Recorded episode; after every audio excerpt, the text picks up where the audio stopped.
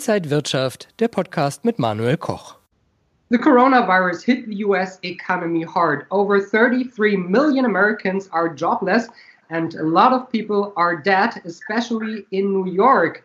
This is the IG Trading Talk, and I'm Manuel Koch. And joining me now are Salah Eddine Bouhmidi, he's the head of markets at IG, and the legendary Einstein of Wall Street, Peter Tuckman, over 30 years on the floor of the New York Stock Exchange normally. But today, Peter, we see you uh, in your private apartment in New York City. And we have to ask you, first of all, how are you? Because uh, the virus hit you really hard. Uh, it did. It did. I got sick actually on uh, March 17th. And I've been basically sick until actually a few days ago, really. Um, the virus hit me very hard. It's important for everybody to know that this is the real deal, that the virus is a beast, right? It attacked all different parts of my body. I ended up getting multiple viruses. I got meningitis, attacked my nervous system, high temperatures, and whatnot. So I had basically an active virus for more than 30 days with a high temperature for about 15 days. And now I'm in day 48. As of yesterday, I decided that I'm no longer sick. Today is day two of my recovery. And while you can hear that I, I still have some issues with my lung. There's some scarring and some neurologic problems. Um, I'm on the road to recovery, so I will live to see another day. Uh, glad to glad to hear from you, Peter. One question from us. So, uh, if the stock market is closed, how is trading uh, working right now? So, are you working from home? So, uh, you know, there have been there have been very few very few times in history where the stock exchange itself as an institution trading has been halted right? 9-11 was one of them. I believe it probably happened in world war one world war two for a little time. But in 9-11 the markets completely closed for five days right? As you know uh, globally markets are not really allowed to be closed more than three days at least in our world because how it'll affect trading in foreign countries and banking and whatnot so after 9/11 and obviously and after Hurricane Sandy, when we realized that we were sort of in a, in a new era of potential crisis, whether it's an economic crisis or a global crisis, the New York Stock Exchange has instituted electronic trading. It's part of the new technology of our time, where there are other trading platforms around the country where people can trade, but the stock exchange itself, the NYSE, has set itself up for electronic trading in the event of a crisis. So basically, you know, from our point of view, as one of the largest global markets in the world, the most important thing is that people will always have access to their money. Where how do we create fear in, in an economy in in, in a world that is going through crisis? Would be if people were not able to, you know, have access to their money, have access to buy and sell stocks. So the stock exchange has made a major effort over the last 10 plus years to create an atmosphere and a technology and a platform where in the event of such a crisis that we have today, that trading can be as smooth as possible without the human element done electronically. So while the floor of the New York Stock Exchange is closed, the market makers and the brokers can be trading depending on their business model, depending on what kind of customers they're doing business with, buy side and sell side, have access to markets, have access to trading, and have access to the liquidity created by the infrastructure of the New York Stock Exchange. So that's how we've been since March 23rd. It's been going okay. Obviously, I believe the world is missing the human element, element, which adds levels of confidence. But for myself, the models that I trade with my cust- company's customers, I have basically been very sick for the last 40 days. So I haven't been trading. And a lot of what I do, I need access to the floor to engage my business model and trading structure. So I have not been doing business, but people are is in the best seamless way possible. Market makers have been trading remotely. Brokers have been trading from their homes. And while it's done okay, there's been some volatility. There's been a lack of, uh, of, of information passing back and forth, which is what the floor offers. There's been a lack of obviously the human element and all the benefits that we as human beings and and and uh, and humans do in the marketplace. But it has been trading electronic. Peter, so, in, in February, we saw all time highs also here in Germany, but also for you guys in the US. And then the crash came. How did you experience the first weeks? The markets went down uh, over 10,000 points in the US, the Dow Jones. So uh, I was I, at I, I, I experienced it personally. I was there, as you know. Uh, it's a fascinating market. It's been a fascinating year uh, uh, market wise. Uh, February 12th, the market hit 29,500, give or take, record highs, right? Uh, we had had the fastest ascent that we had seen in a long time. And that was really before the reality of the virus had hit. It was already in China, but we were still, you know, claiming wh- whatever it was, perhaps a hoax, or that it wasn't going to come here or whatever. And there obviously was not enough preparedness going on. But as from February 12th peak to March 23rd trough, in a six week period, we saw the market sell off almost 11,000 points. That was the fastest peak to trough sell off in history. And obviously, that was a function of the increased deaths, the fact that the virus had sort of drifted, migrated from China to Iran to Spain and Italy, uh, and then started to, like a tsunami, come to the United States, right? And the reality started to hit, and our unpreparedness started to hit, and the market started to react, right? So we sort of were eyeing a global economic slowdown and surely a domestic shutdown of the economy and the market just sold off. You know, it was fast, it was furious, um, it made perfect sense. But you know, when markets, you know, the higher markets are, the faster their fall is when things, you know, go wrong in crisis. You know, people were calling for the market; it was overbought. Why are you know, you know, the con- the economy's good. Interest, the Federal Reserve was behind us. We had just finished a year of a lot of uncertainty about China. But still, the market seems, as I will discuss a little later, has a mind of its own. The market's doing what it wants to do. So that March 23rd sell off seemed a little overdone in many ways. I believe it was um, uh, economic and headline and virus driven. But I think a lot of it, some of the real depths of that sell off were probably a lot of margin calls. People were trying to get into cash, people were trying to find a safe haven right? The world felt like it was coming to an end with so many unknowns. So I think a lot of that, you know, while I still think the market is overvalued relative to, and we'll talk about this, the economy that we're going to be looking at in the coming months. And I think what's happening in the market now is unusual. That sell off was fast and furious. It made sense. But I think a lot of it, when you see people really were, were over leveraged, there are lots of reasons for the sell off. The virus was the preeminent one. The potential global economic slowdown was the next one. And then I really believe, as I analyze, and I'm not an economist, you know me, I'm a trader, but it really was clear that with markets as high as they were, people were feeling that the, that that euphoria, the market cannot go down, everything's great. They were painting a wonderful picture of the future, the next quarter, and everyone was leveraged up the kazoo, right? And so when that happens and things go wrong so fast and so furious, everyone is forced to uh, call in margins, everyone forced to get into cash. A lot of people bailed. A lot of people came out of hedge funds. I think it was one of the largest outflows of funds we've seen in a long time as fear and anxiety. If you watch the VIX, you know, the VIX, the, the fear index went from 12 to 20 to 38 to almost 80. So I think that's what we saw.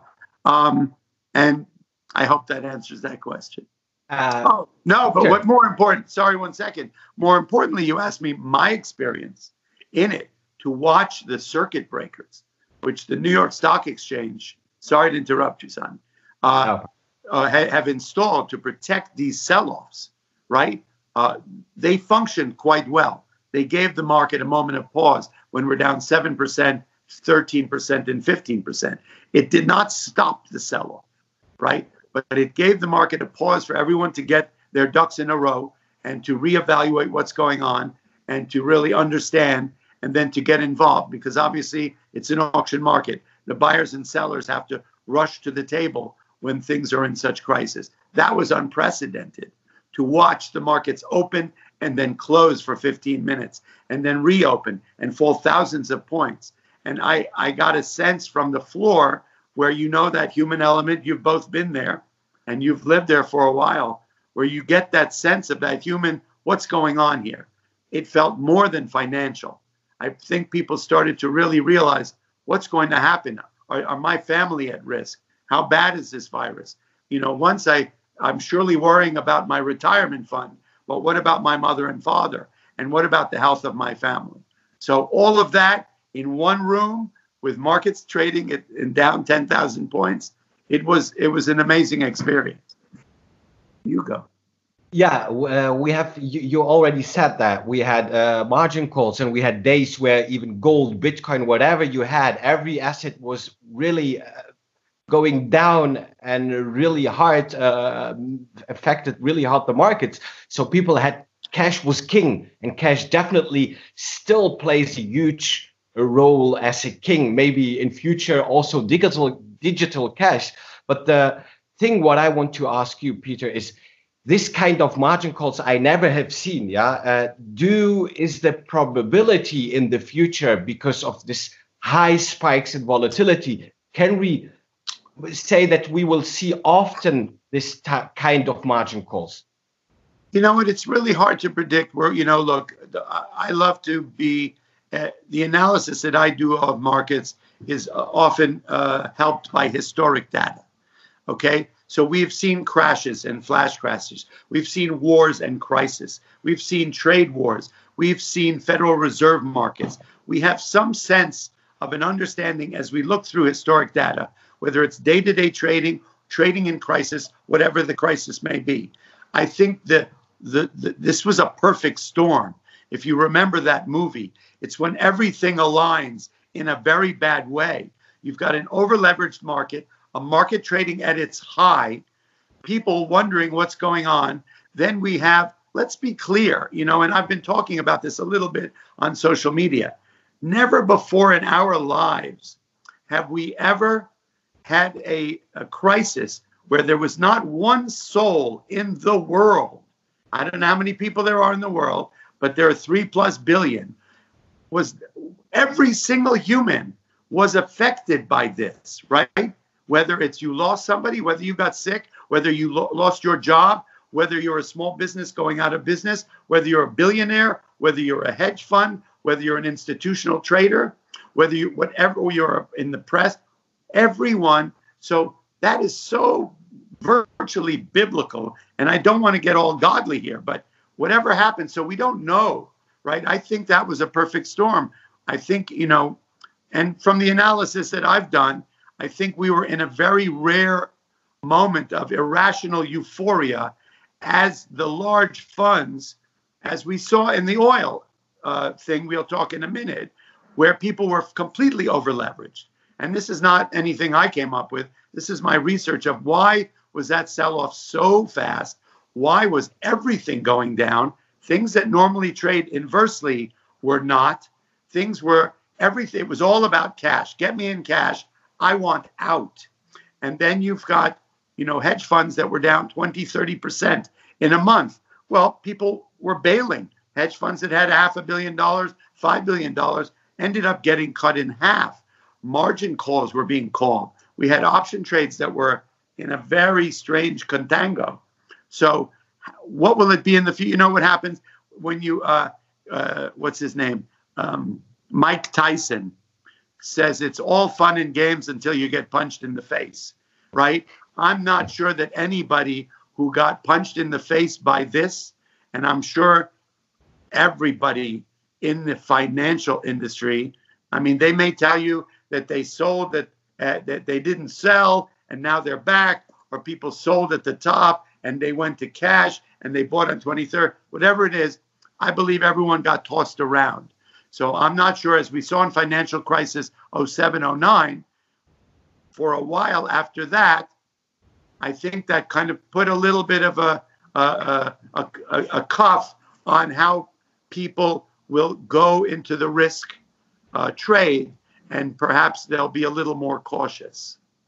Peter, after the markets got punched and after we saw the lows, there was already a, a rally going up. So why is the market keep going up and why is the market not trading in concert with the economy? Okay, uh, it's it's my favorite question of the day, and I'm glad you asked it. So, historically, we've seen when we saw uh, 2007, 2009. So I think the uh, you know there. I don't want to get to be a conspiracy theorist, but the bottom line is, if you throw enough money at a market, if you open up the discount window, if you throw enough cash at through the Federal Reserve and stimulus and bailouts into the marketplace, I promise you that a lot of it ends up in the market. Okay? That's my opinion. We saw it in 07 and 09 that the bailouts and the market and the stimulus and the Federal Reserve opening the windows to big institutions and banks and whatnot to be able to collateralize whatever loan default, whatever whatever bankruptcies they had, um, all that.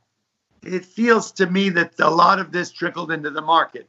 So if you have as much as we saw in 0709, the rally was 60 to 80 percent off the lows of 0709.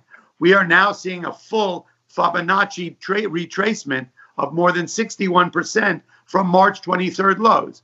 It is often, you know this, Mark uh, Manuel, that markets will sometimes trade in concert with the economy, and then sometimes the markets just do what they want to do. You know, they trade in the bizarre world.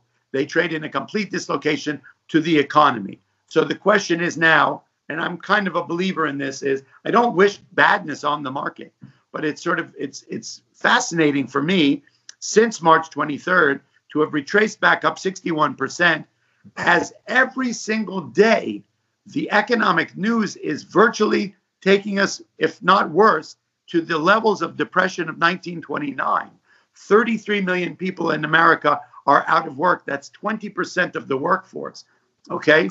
We're, we're in the beginning of this pandemic, really. You know, we're seeing states reopen. How is the economy going to handle the reopening? Are we going to have resurgence in the virus? Are people going to go back on cruise ships and airplanes? Are restaurants only going to be able to serve half the people? Are they going to have to raise their prices? How about airlines? If there's only 100 people on each plane, how are they going to survive?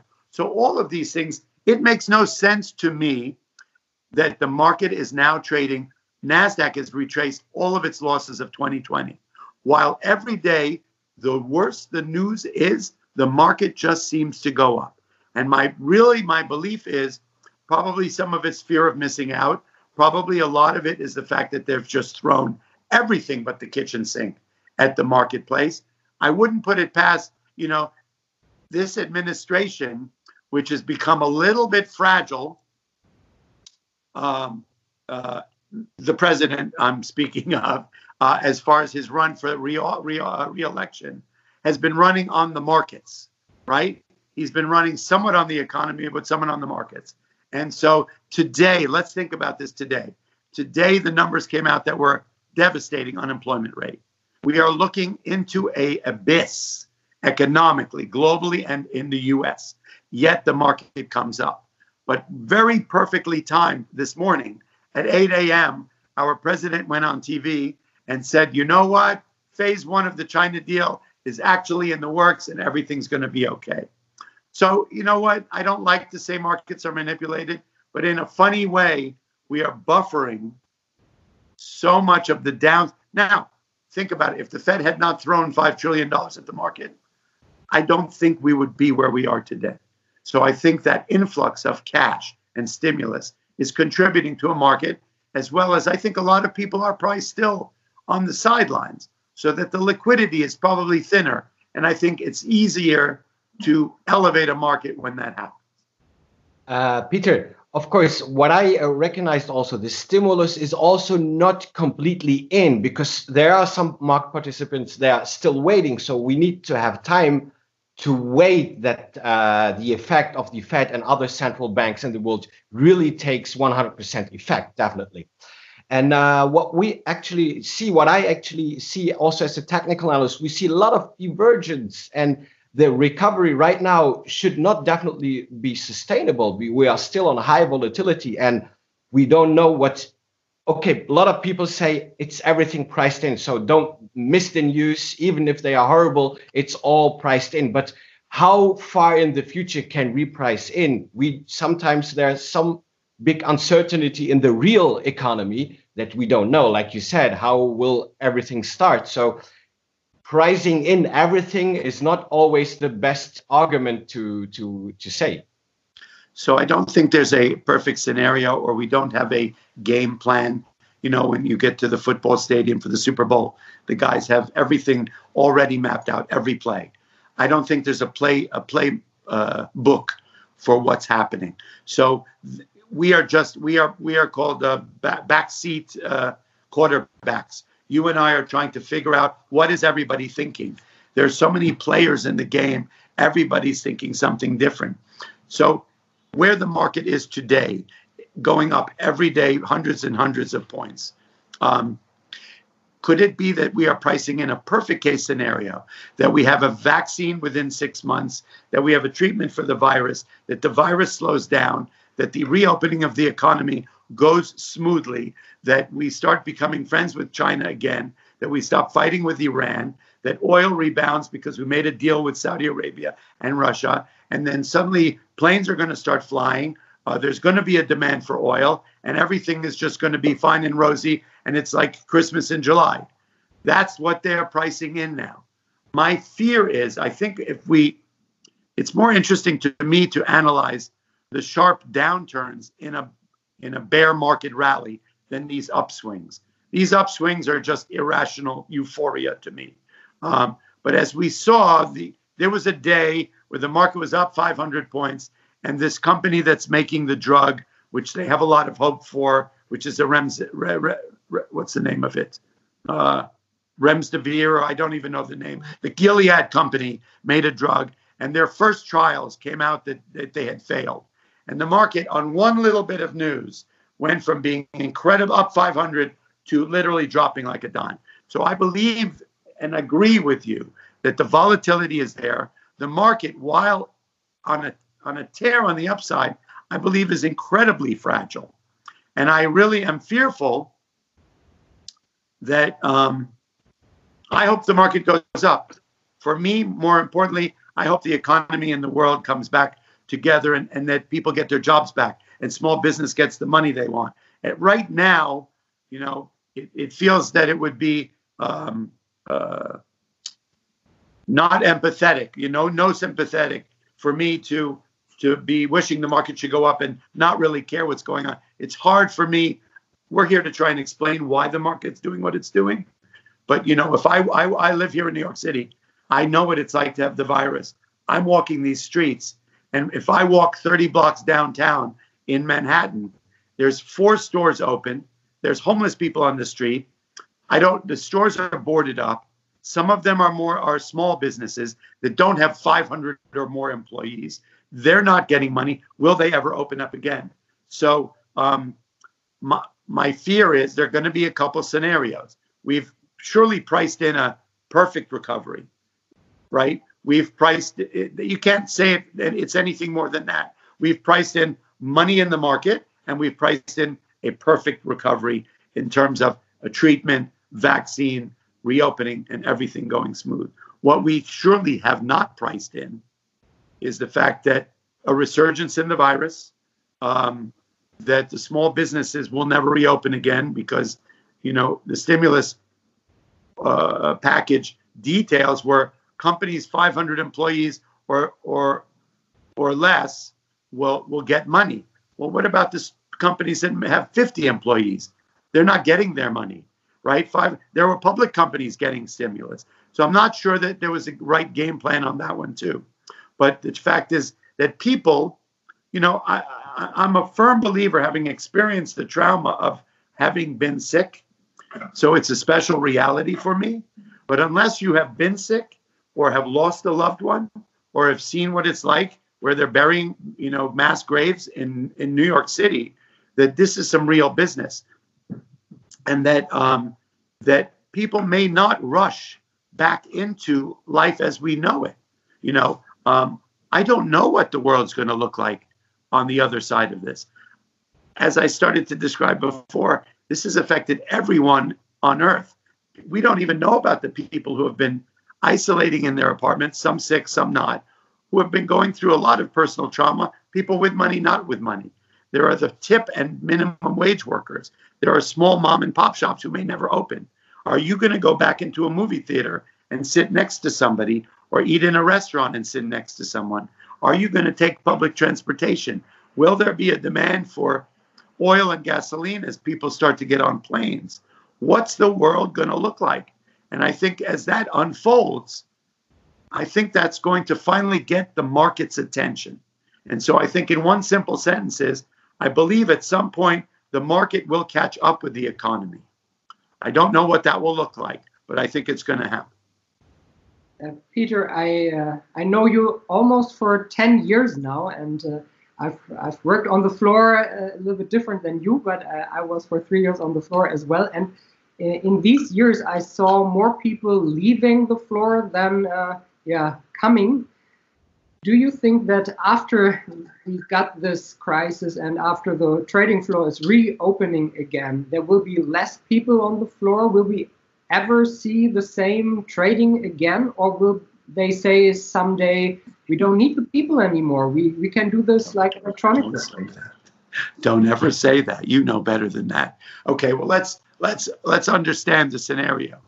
The reason that the people left the floor was not a function of the fact that we don't need them, that the human element is not important, but as you saw the new technology come in, okay, and firms merging and less need and in any industry don't I, I, I beg of you not to isolate us as any other uh, uh, uh, as anything different than the whole world technology as technology affects the whole world.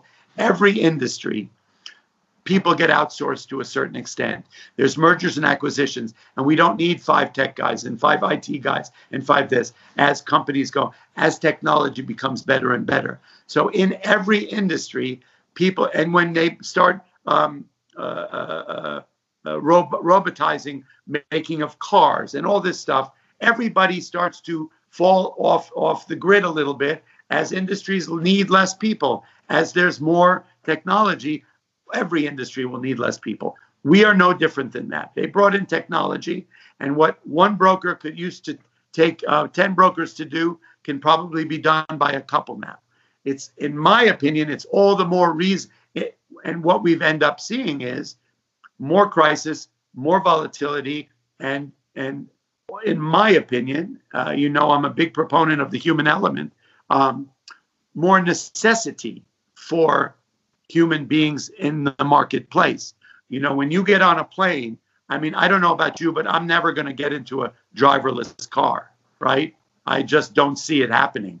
And it's the same thing we always describe the stock market and the market makers as a place where you get on a plane, it takes off to go to Europe, right? The pilot puts it on automatic pilot. In the middle of the ocean, he runs into a crisis in stimulus. Eh, he runs into a, a crisis and he takes it off automatic pilot and he flies the plane. If I suddenly hit turbulence on the plane and I go to the cockpit and open the door and there's nobody there except automatic pilot, I'm going to be concerned. So I think in these times are being borne out by the fact that the human element is all the more important. All that being said, I'm sure there will always be attrition. There'll always be some dwindling out whenever we hit a crisis maybe some people will go, you know what? The risk reward, because I think we're going to be in a fear mode about contracting the virus for probably a few years to come. I don't know how long it will be before somebody's going to come. You know, we're very huggy, feely people here on the floor. You know, when will you feel comfortable about shaking hands or be in a crowd trading with someone? I don't know when that will be, right? Trust me, you don't want to get this virus. You'll do everything in your power to not and everybody has a risk differently. I'm a 60 year old man. I got it. My son is 26 years old. He was in the same environs as me. He didn't get sick at all. So everybody has a risk reward there, right? So will not everybody come back to the floor? First of all, I think the rollout will be a slow and small one to make sure that we've got a handle on a way to make sure this is smooth and safe. That is their priority. We know the markets can run though though uh, half scale or still needing the human element, they can run until we're able to get this under control and be safe. But I, I believe that we will always be down on the floor the human element will all the more be more necessary. Whether some people decide not to come back, it's very possible.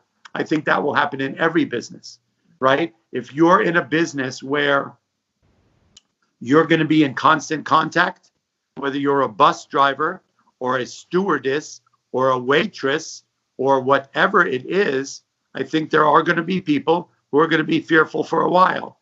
There are people who are deeply traumatized by this thing. So, you know, we we we worked as long as we could until it was no longer safe at the stock exchange.